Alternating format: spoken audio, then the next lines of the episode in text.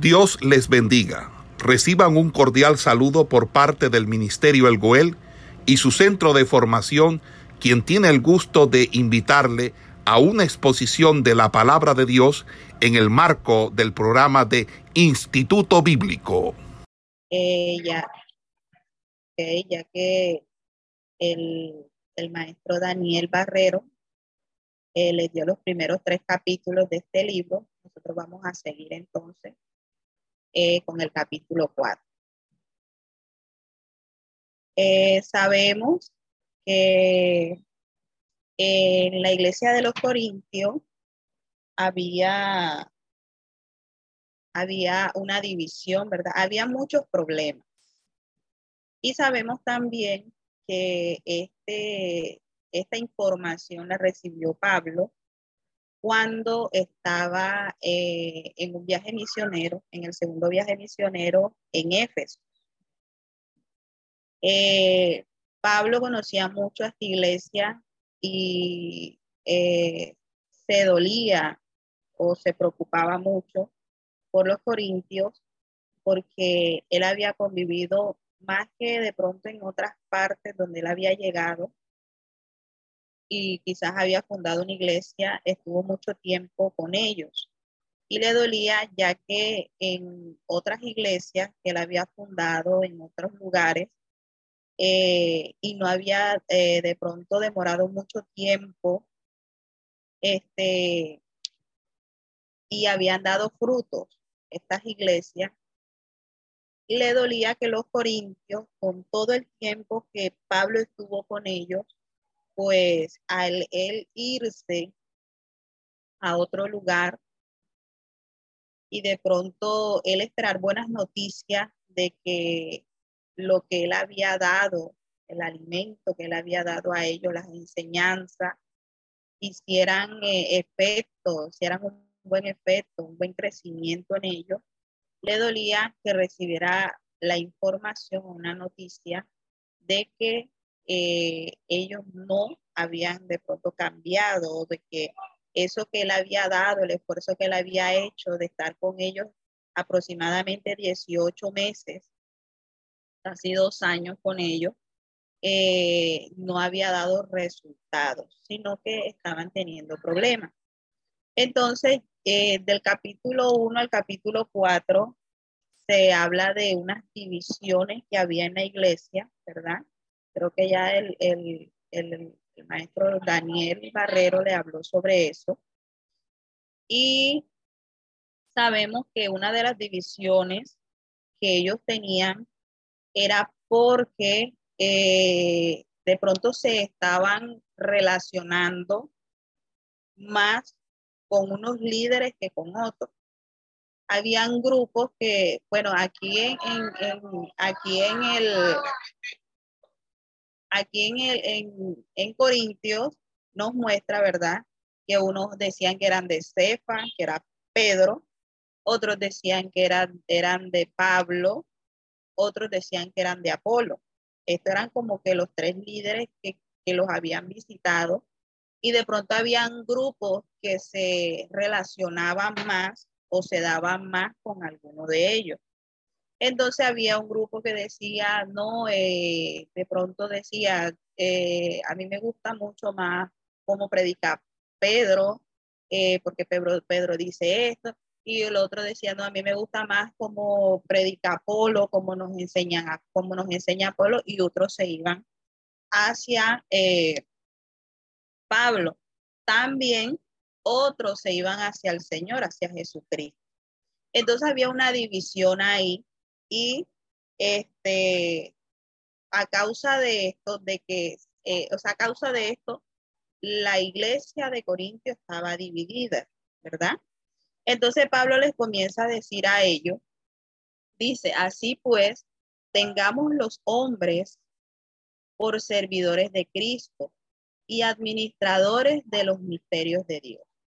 Ahora bien, se requiere de los administradores que cada uno sea hallado fiel. Yo en muy poco tengo el ser juzgado por vosotros o por tribunal humano y ni aún yo me, juzgo a mí mismo. Porque aunque aunque de nada tengo mala conciencia, no por eso soy justificado, pero el que me juzga es el Señor. Así que no juzguéis nada antes de tiempo, hasta que venga el Señor, el cual aclara también lo oculto de las tinieblas y manifiesta las intenciones de los corazones, y entonces cada uno recibirá su alabanza de Dios. Entonces, aquí Pablo, ¿verdad? Les está diciendo de que ellos no deben de pronto, eh, hablándolo así, idolatrar a alguien, a un ministro, a un siervo, porque predica bonito, porque, eh, porque de pronto, eh, de pronto cuando predica sentimos más el poder de Dios, ¿verdad? No, sino que él dice que todos, todos somos siervos de Cristo, dice, tengamos los hombres por servidores de Cristo.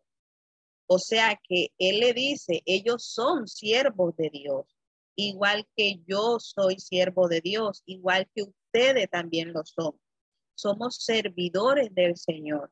Y nosotros como somos siervos de Dios, somos siervos que vamos y hacemos lo que Él nos manda hacer.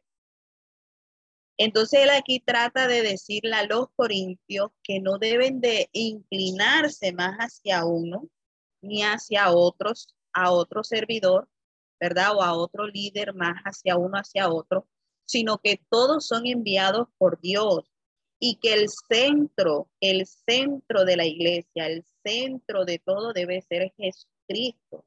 Es el que ha enviado, los ha enviado a ellos a que les predique las buenas nuevas del Evangelio, por el cual ellos han conocido, ¿verdad? La salvación que el Señor nos ha dejado a través de su muerte. Eh, él les dice que, que Dios, que Jesucristo, es el centro, el cual ellos deben de ir y, y, e inclinarse por el Señor, adorarlo a Él, aclamarlo a Él, ¿verdad?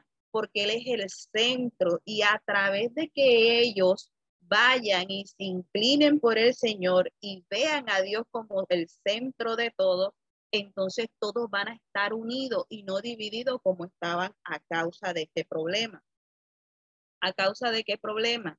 De que estaban peleando, de que, o sea, Pablo lo que le trata de decir también cuando dice, habla de juzgar y dice de que el que, el que nos va a juzgar es Dios, no está diciendo de que, de que si, y esto lo vamos a ver creo que en el capítulo que viene más adelante, eh, no es que si vemos algún pecado o si ellos veían algún pecado, ¿verdad? Eh, o se enteraban o estaban infragantes o pecando deliberadamente, no podían juzgar, no. Él lo que estaba tratando de decir era que no podían juzgar a alguien, a un siervo de Dios, si era mejor que el otro, ¿verdad? Porque como lo dice él, eh, en, el, en el versículo, ¿dónde fue que leyeras? Ahora se me perdió un momento. En el versículo 5 dice, así que no juzguéis nada antes de tiempo hasta que venga el Señor, el cual aclarará también lo oculto de las tinieblas y, la y, la y manifestará las intenciones de los corazones. Y entonces cada uno recibirá su alabanza de Dios. Entonces, él no está diciendo de que no van a juzgar, ¿verdad? No está hablando nada sobre de pronto un pecado, alguien que peque deliberadamente, no. Está hablando de que no podemos nosotros diciendo a la iglesia de los Corintios que ellos no podían juzgar a alguien si era mejor que el otro. Porque él trataba de decir que si alguien juzgaba a un ministro diciendo que este era mejor que el otro o que yo era mejor que aquel, entonces yo, ¿verdad? Era un orgulloso. ¿Por qué? Porque yo me creía mejor que aquella persona o yo estaba eh, como, como clasificando quién era mejor y quién no era mejor. Y eso lo podemos ver hoy en día en las iglesias, ¿verdad? de que a veces tenemos, y sí, porque mire que Pablo dice aquí que en su debido tiempo el Señor nos juzgará y sacará todo a la luz. Y dice, y también las intenciones de los corazones, porque sí, hay hombres que dicen ser cristianos, muchos dicen ser cristianos y de pronto de palabra, pero eh, verdaderamente no lo son. Pero dice que Dios se encargará de sacar todo esto a la luz, todas las intenciones, ¿verdad? Del corazón de los hombres, porque Él nos conoce. Y dice, y entonces cada uno recibirá alabanza. El que nos va a juzgar, el que quizás, ¿verdad? Eh, eh, eh, como dicen en el tribunal, como dice la palabra, que iremos a un tribunal y algunos serán premiados y otros no, ¿verdad? Ahí eso lo hará el Señor con nosotros. Entonces, por eso Pablo dice, no te encargues, no te encargues de de pronto señalar a uno, de decir que no es mejor o que es mejor que el otro. Y eso lo podemos ver hoy en las iglesias. Eso lo podemos ver hoy en las iglesias de que a veces, ¿verdad? Vemos a un ministro mejor que el otro, ¿verdad? A veces por decir, eh, hay un día de culto y de pronto colocan en la cartelera o en el grupo de WhatsApp y dicen coordinador Sutanito, eh, ministro de alabanza eh, Juanita, predicador este Felipito y entonces dicen, ay, Felipito predica hoy sí, ese sí, hoy sí se va, hoy sí se mueve el poder de Dios, hoy sí la iglesia se va a estremecer. Pero si entonces eh, no, no es Felipito, es Juanchito, entonces dicen, no, hombre, Juanchito, no, hombre, yo no, no, entonces comienzan, ¿verdad?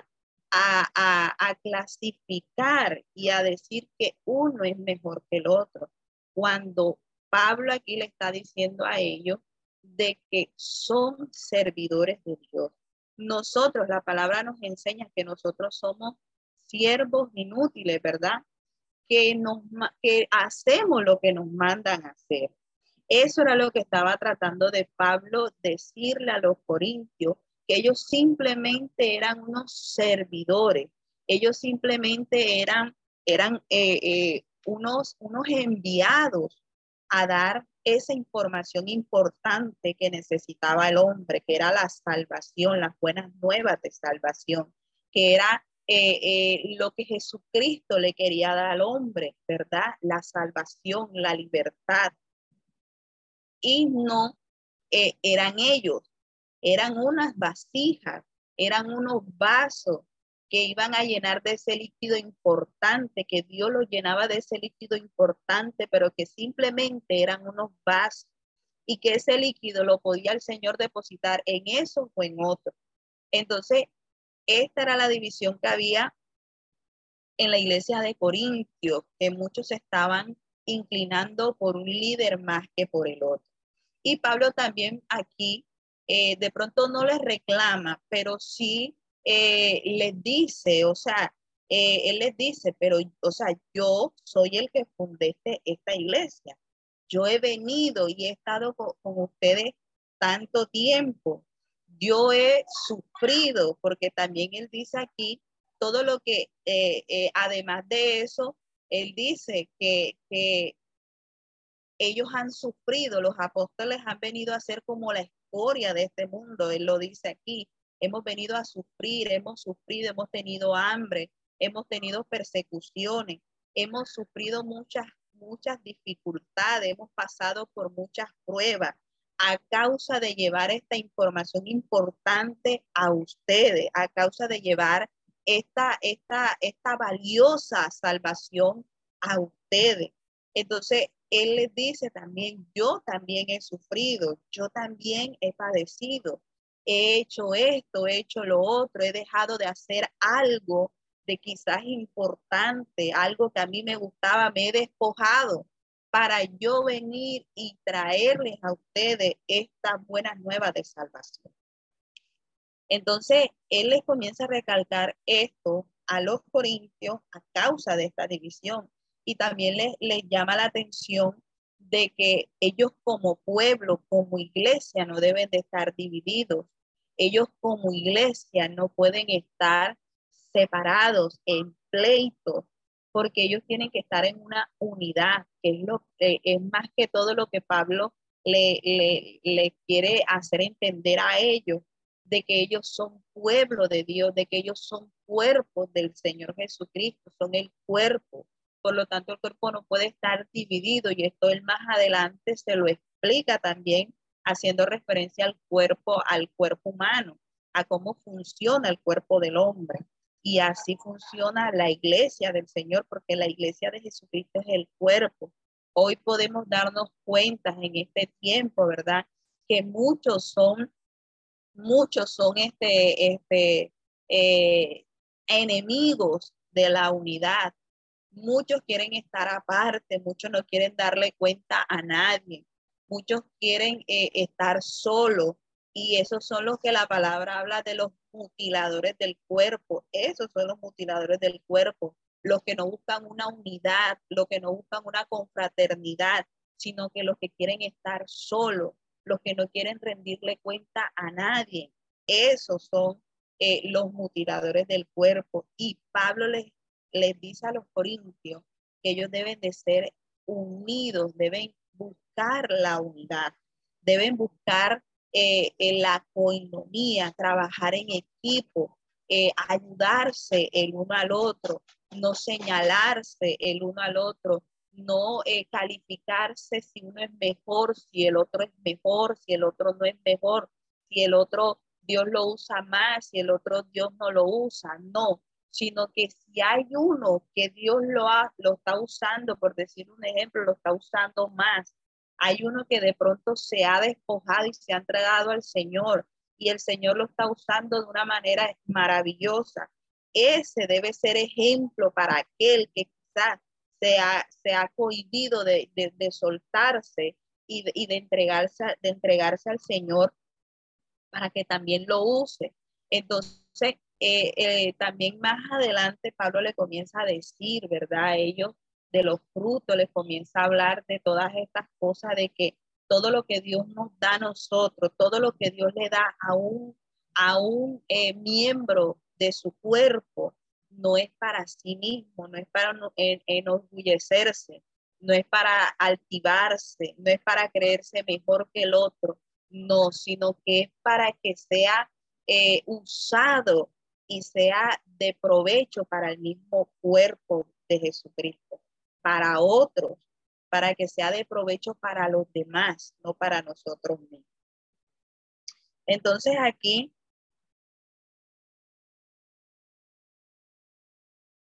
Bueno, dice en el versículo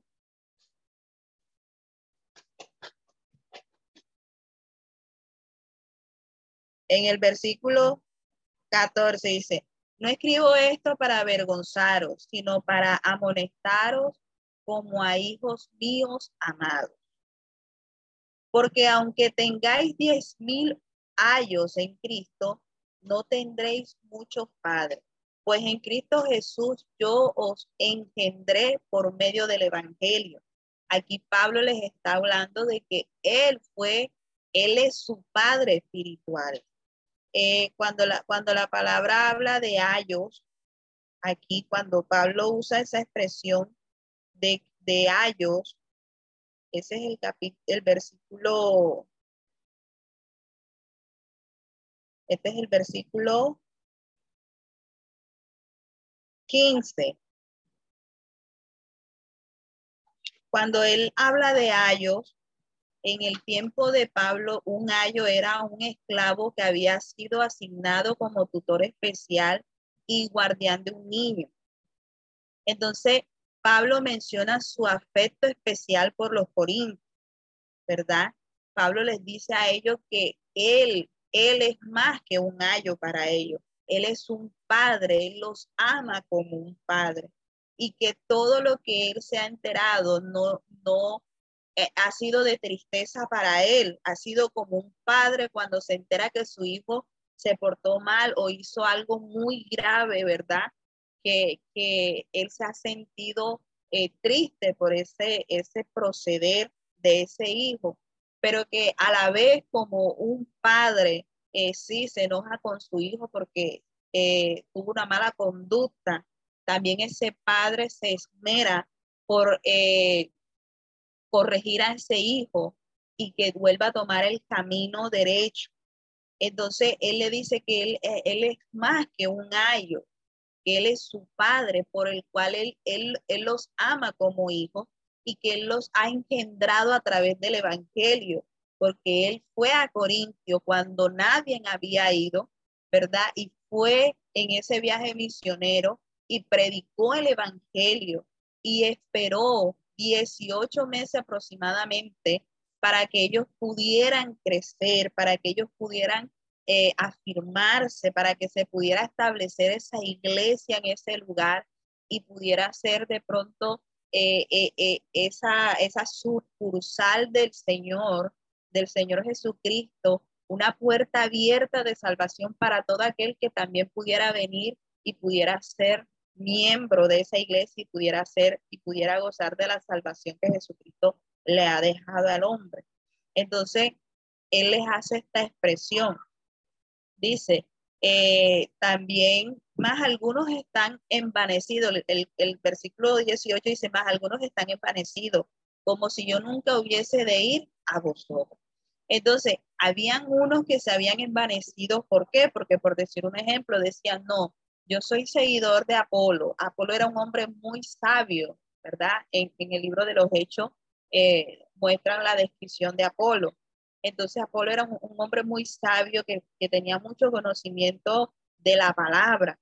Y de pronto algunos decían, no, yo soy seguidor de Apolo, yo soy de Apolo. Y entonces como eran de Apolo, se creían de pronto más, se envanecían. Y lo mismo eran los que eran de, de, de pronto decían que eran de, de Pedro, perdón. No, yo soy de, yo soy seguidor de Pedro. Pedro, es, Dios le dio las llaves de la iglesia. Pedro es el líder principal y se envanecían. Entonces Pablo le dice a esos que se han envanecido, dicen que Pablo les dice a ellos que ellos, él va a volver donde ellos. Sin embargo, eh, sabemos que también Pablo, antes de estas cartas, Pablo les escribió una carta primero, que es donde él los exhorta y dicen que probablemente en esa carta eh, hubo como unas palabras fuertes, hubo como, hubo como un regaño.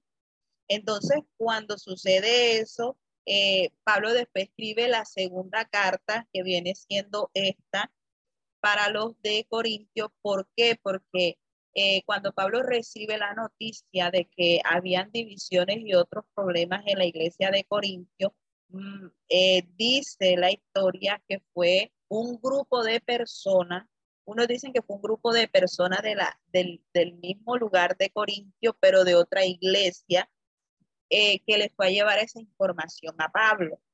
Y Pablo eh, le escribe la primera carta y se las envía para ver qué efecto hacía en ellos, si producía un cambio. Pero después escribe esa carta eh, eh, dicen que se perdió, él escribe la segunda carta, que es esta, y después que él manda esta segunda carta, envía a Timoteo a supervisar qué eh, efecto ha causado estas palabras de parte de Dios en la iglesia de Corintio. Entonces, él les dice a ellos que en cualquier momento él va a ir en persona, porque también él les comienza a decirte que eh, en el siguiente capítulo, él les dice que va a estar en espíritu, eh, pero él también les promete a ellos de que va a llegar y va a ir en persona, no va a mandar una carta, sino que él mismo va a ir y va a hablar con ellos, pero lo que él quiere cuando vaya es que esta iglesia, eh, con las palabras que ya él ha escrito, tuviera un cambio, tuviera una transformación a través del Espíritu Santo. Entonces, eh, Pablo cuando le dice que va a ir y les habla de los que se envanecen y les dice que, que, él quiere ver, o sea, él dice, yo quiero ir y quiero ver cuál es el fruto de los que se envanecen. ¿Por qué? Porque muchos, muchos dicen algunas personas hablan mucho acerca de su fe, ¿verdad? Pero no van más allá, o sea, solo hablan eh, de muchas cosas, hablan, muchos dicen, esto es pecado, esto es así, esto es, esto es, hay que hacerlo así, a Dios no le gusta esto, pero a veces se vuelven pura boca y no eh, demuestran que el poder de Dios verdaderamente está obrando en esa persona. Por fuera no demuestran un cambio, ¿verdad? Porque a veces creemos que de pronto el pecado es, eh, son los pecados que se ven por encima, la fornicación, el adulterio, eh, este, ¿cómo se llama? La homosexualidad y todo lo que se ve por encima, lo que de pronto nosotros podemos ver con nuestros ojos pero también hay pecados internos, ¿verdad? De pronto el despojarnos de la, de, más que todo, el, despojarnos de una vestimenta que a Dios no le agrada y cambiarnos una vestimenta que a Dios sí le agrada, no, de pronto no es tan difícil, ¿verdad? Pero, y despojarnos de la fornicación, del adulterio y de todos estos pecados, ¿verdad? De pronto a veces es como, es, es como la parte más fácil, nosotros como creyentes, iniciando a seguir a Jesucristo, pero el despojarnos de, del orgullo, el despojarnos de las griterías, el despojarnos de, la, de, de, de ser iracundos, el despojarnos de, de, causar enemistades, problemas, pleitos, ¿verdad? Eso a veces son cosas que están en el corazón y que cada día nosotros como creyentes sabemos que tenemos cada día que ir limpiándonos de todas estas cosas y dejar que el Espíritu Santo, al tener una comunión con Él, dejar que el Espíritu Santo nos vaya limpiando, nos vaya purificando y que podamos cada día morir, ¿verdad? Como nos dice la palabra, morir a ese viejo hombre. Cada día debemos de morir a algo que sabemos que a Dios no le agrada. No solamente es de pronto el despojarnos del pecado por encima, el despojarnos de la ropa eh, desnuda, que a Dios no le agrada, no, sino también el despojarnos de nuestros pecados internos, de la amargura, del desamor, del pleito, de ser iracundos, de ser eh, eh, murmuradores.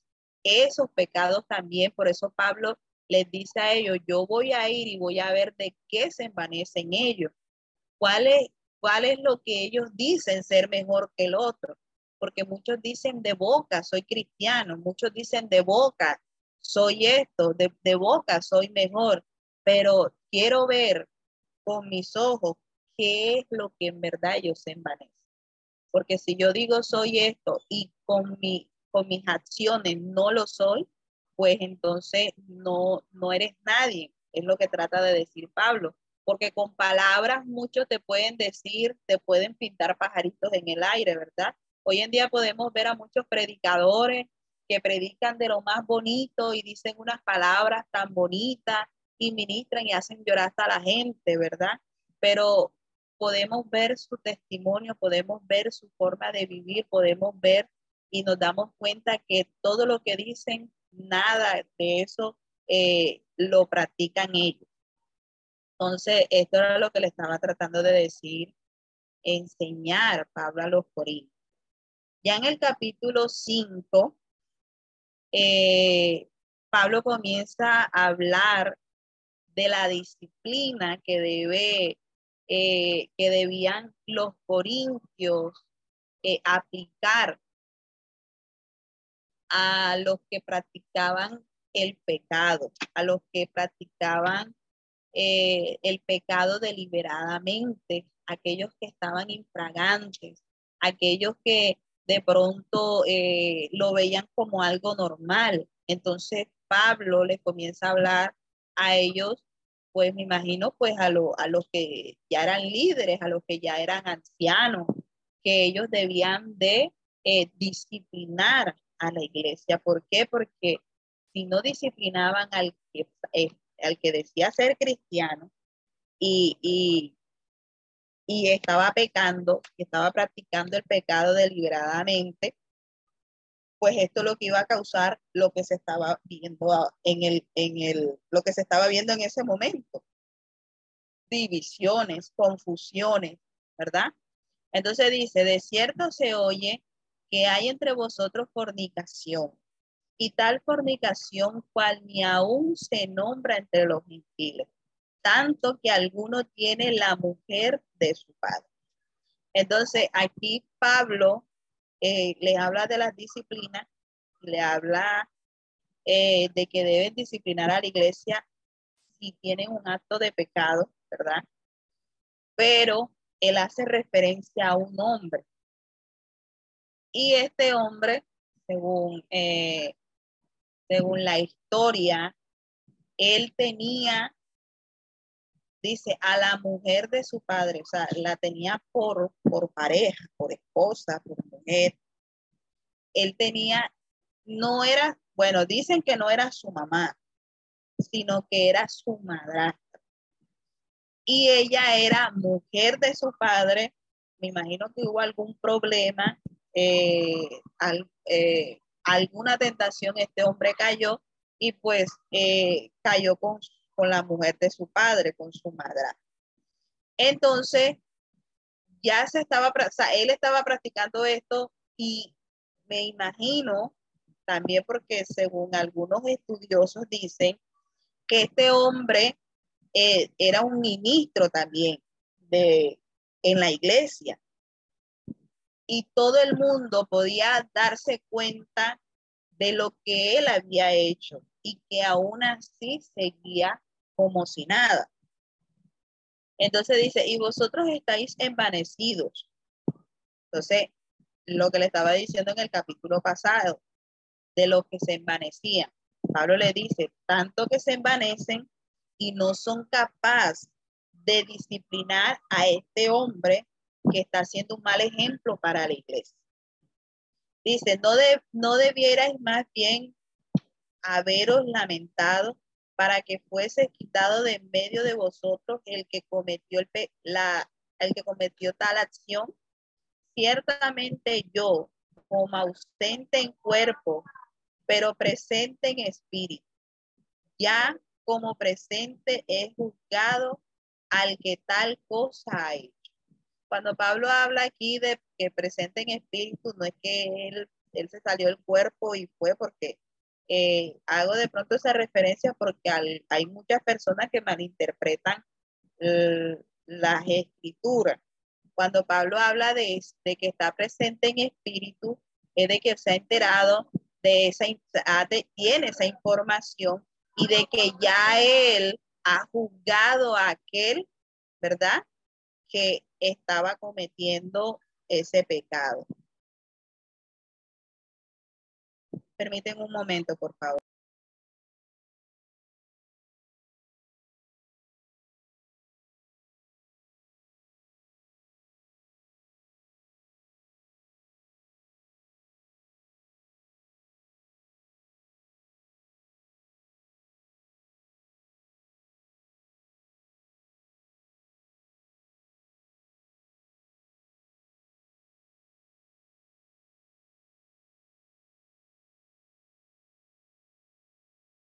Hablando de pronto de gnosticismo, no está hablando de gnosticismo, de que se salió del cuerpo y fue en espíritu, viajó, no, sino que Pablo está tratando de decir que él se une con ellos. ¿Para qué? Para disciplinar a, esa persona que está cometiendo tal acción, esa mal, ese mal ejemplo para la iglesia, ¿verdad? De que él dice, de que ya, aún ya él lo ha juzgado, o sea, él le está dando como, como él está diciendo, ya yo lo juzgué, ya yo lo, eh, esa acción no me parece bien. Entonces yo estoy con ustedes, juntamente con ustedes, ¿para qué? Para eh, llamar a ese hombre y decirle de que está actuando mal y de que debe entrar a una disciplina.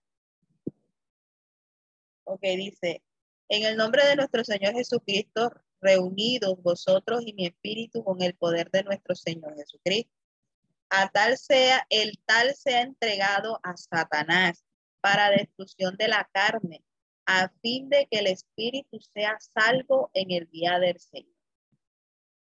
Entonces, cuando eh, está la expresión que sea el tal sea entregado a Satanás, es decir, este significa eh, que había que excluirlo de la comunión de los creyentes, ¿verdad? Sin el apoyo espiritual de los demás. Entonces él quedaría solo con su pecado y Satanás. Y también eh, esto, ¿verdad? Lo motivaría al arrepentimiento.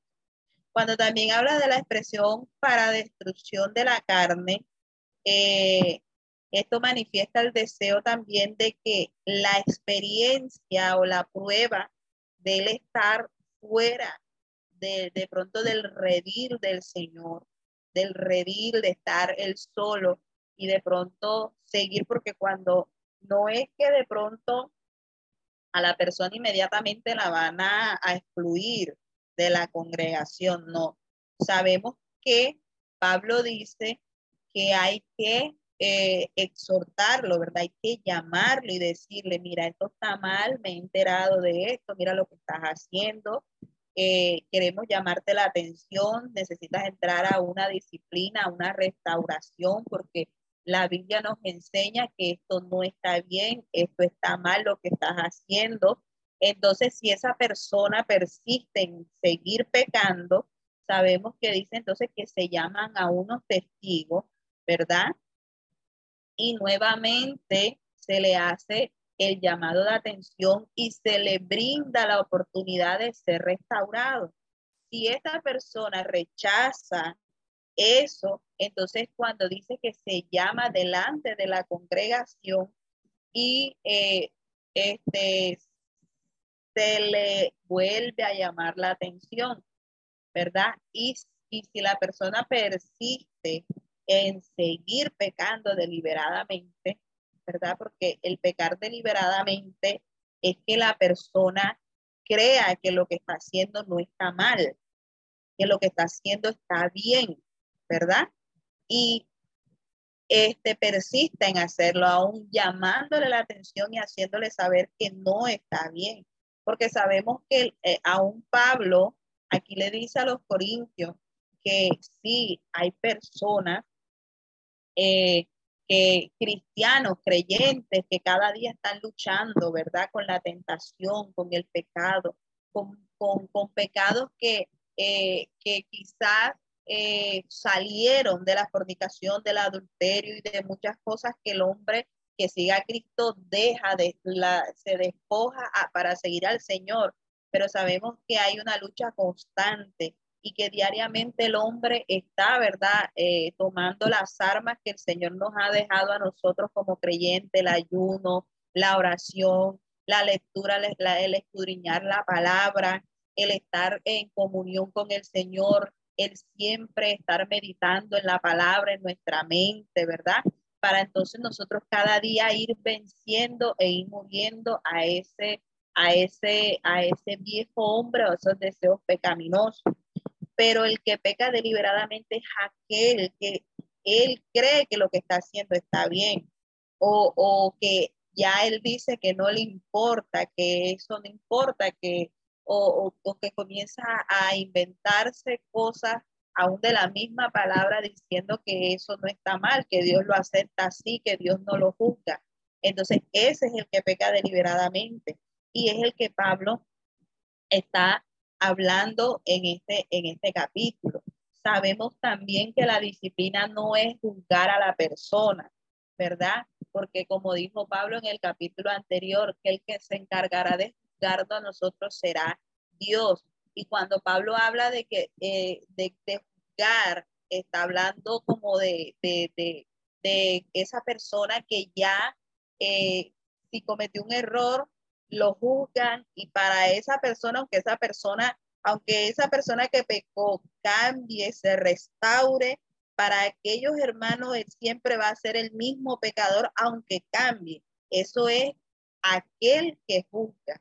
Y el único que se encarga de darnos un juicio final, ¿verdad? De dar un juicio final al hombre es Dios.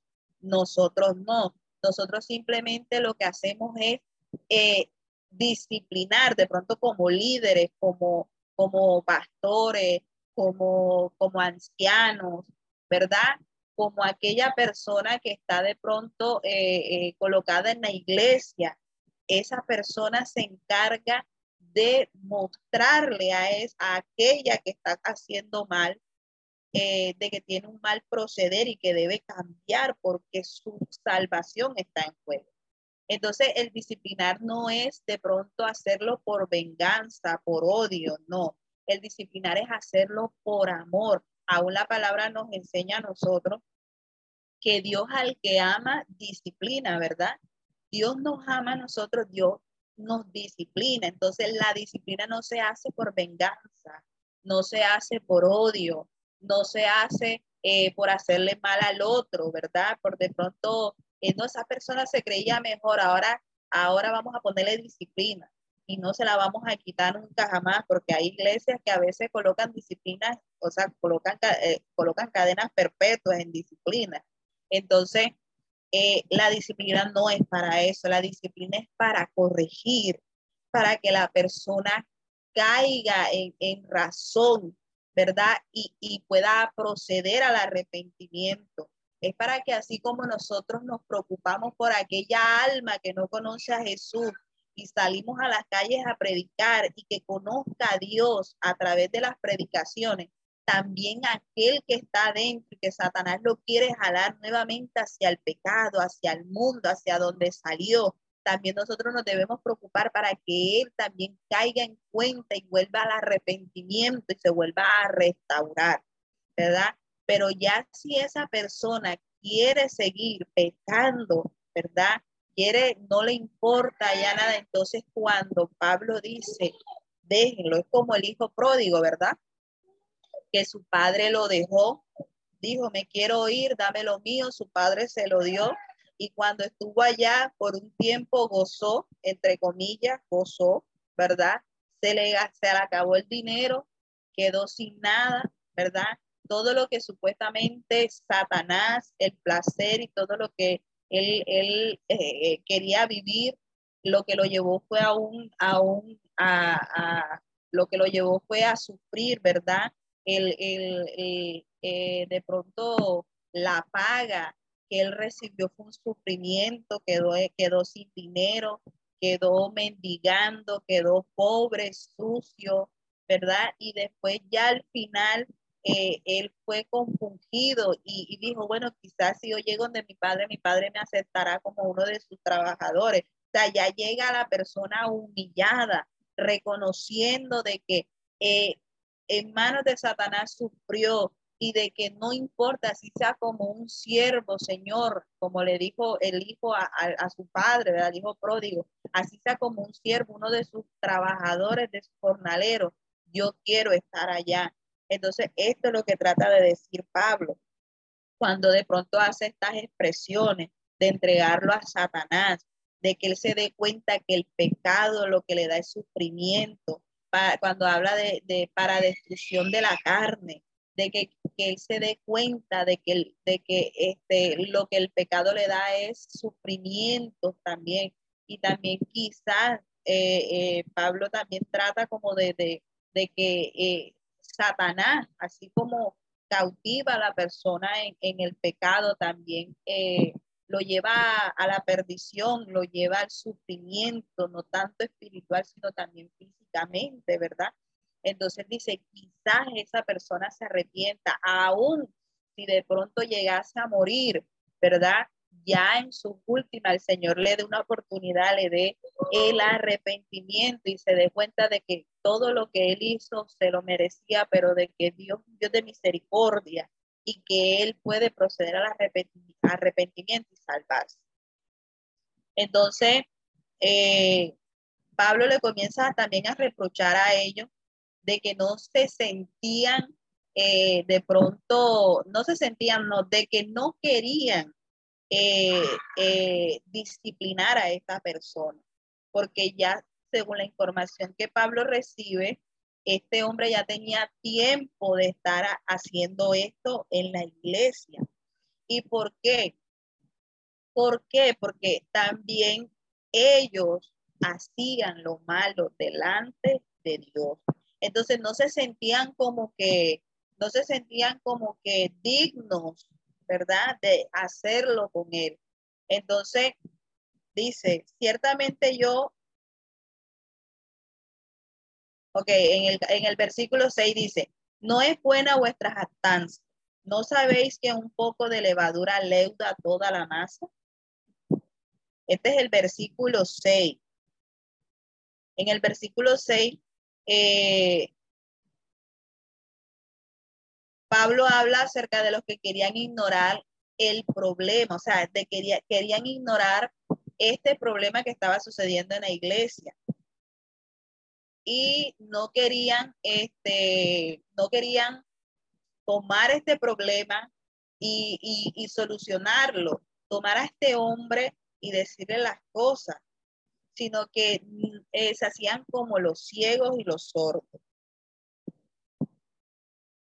Y sabían también que esto no se podía eh, permitir en la iglesia, porque esto afectaba no solamente a él, a ellos, sea, como, como, como practicadores de esta acción, sino que también afectaba a toda la iglesia, a todos los miembros, más que todo a aquellos que venían entrando, aquellos que venían, eh, este, ¿cómo se llama? Levantándose. Para ellos esto iba a ser una confusión. Por eso en la iglesia eh, hay unos parámetros, por eso en las iglesias debe de haber unas reglas, debe de haber, y, eso, y eso lo sabemos que los, los pastores, los líderes, lo hacen con la palabra, ¿verdad? Sabemos que hay eh, reglas que debemos de cumplir como, como, como miembros de la iglesia y sabemos que si cometemos un error, si cometemos pecado, también debemos de ser juzgados, o sea, debemos de ser disciplinados, ¿verdad? Sabemos que la disciplina, como dije anteriormente, no es para venganza, ni es, ni es por odio, ni es por, por hacer mal a otro. Al contrario, la disciplina es para poder restaurar a aquel que Satanás quiere sacar de la, de, del, del redil del Señor. Entonces, ellos no querían hacer esto, no querían, se hacían las orejas sordas, los, los, los se hacían los ciegos, porque no querían tomar este problema eh, de, de, o sea, tomar, tomar las riendas, sino que por eso era que Pablo decía, se envanecen de boca, de boca dicen una cosa, pero no hacen lo que en verdad el Señor quiere que ustedes hagan. No son siervos de Dios porque ustedes son, son unas personas que se envanecen y no le sirven a Dios como el Señor quiere que ustedes le sirvan. Entonces, Pablo les estaba reprochando esto a ellos y cuando habla de la levadura, sabemos que la levadura, cuando el pueblo de Israel eh, iba a salir de Egipto, ¿verdad?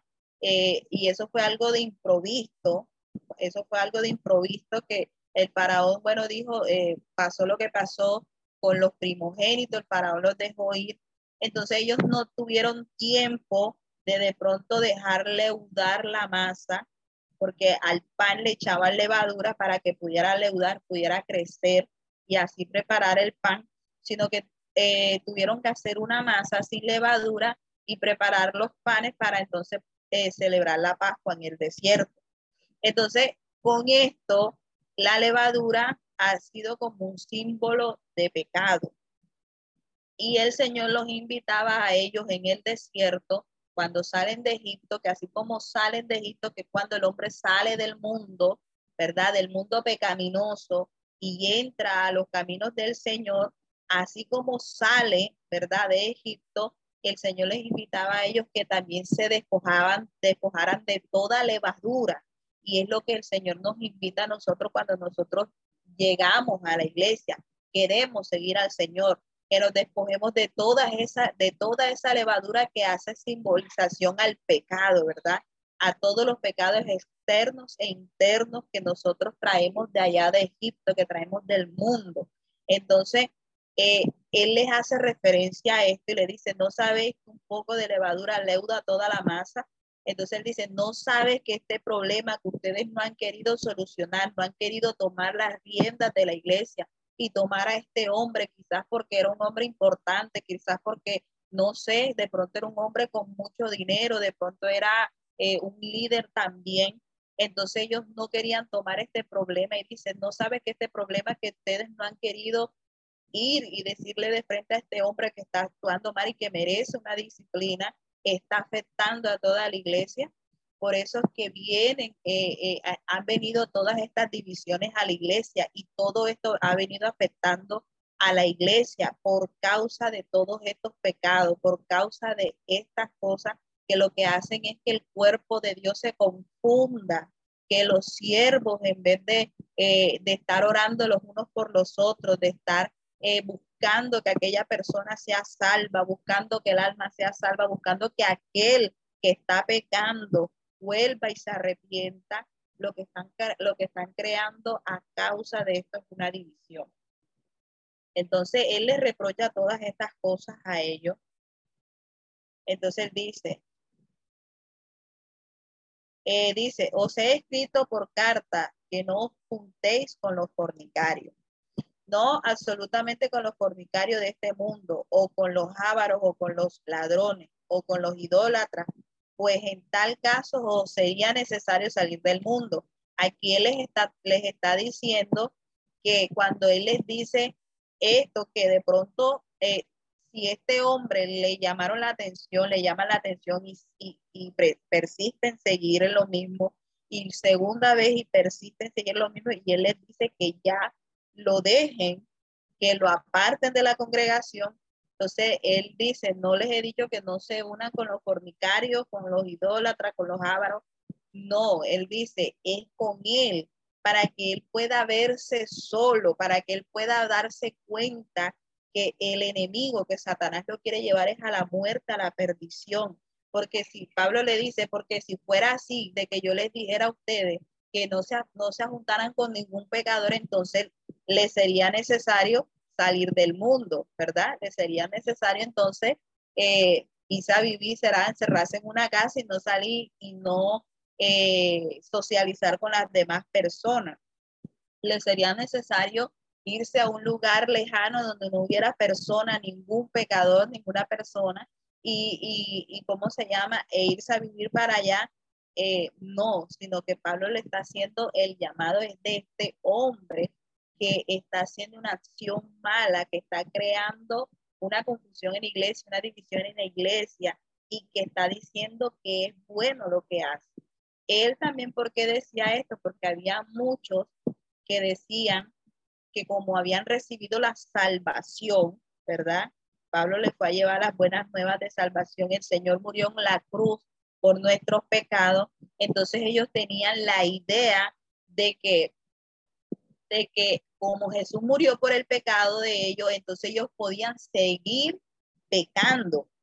Y entonces Pablo también les comienza a hablar sobre esto a ellos, de que eso no es así, de que ellos no podían, eh, de que el ser libre, cuando, la, cuando él les habla de la esclavitud y de la libertad, él les comienza a decir de que eh, esa libertad no era para hacer lo malo, sino que era para vivir una vida eh, honesta, una vida honrada, una vida recta delante de Dios.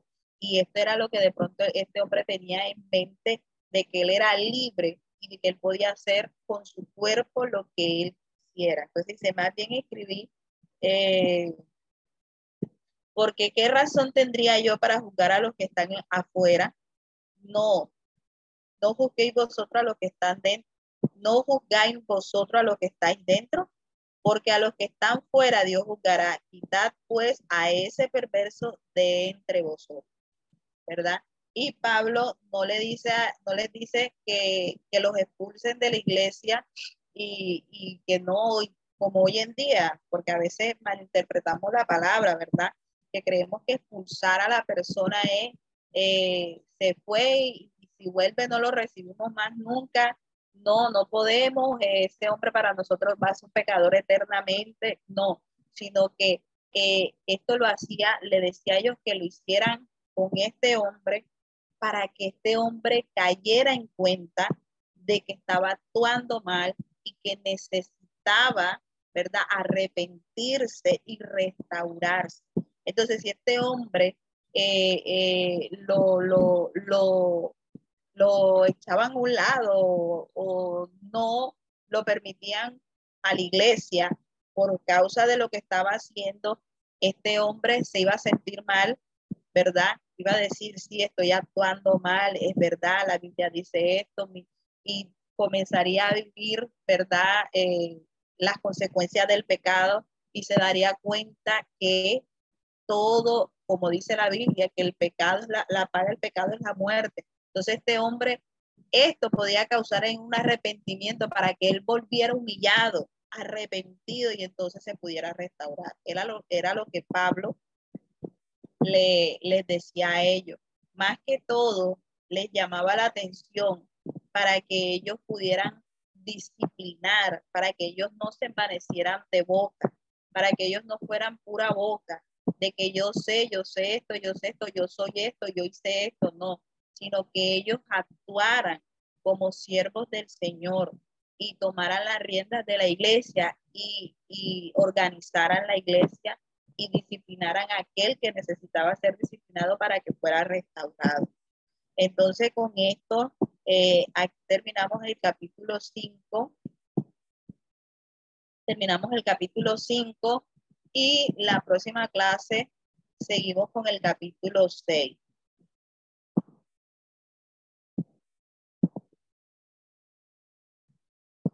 Eh. Esperamos que este estudio haya sido de bendición para su vida y ministerio. A Dios sea la gloria. Este es el Ministerio El Goel, vidas transformadas para cumplir el propósito de Dios.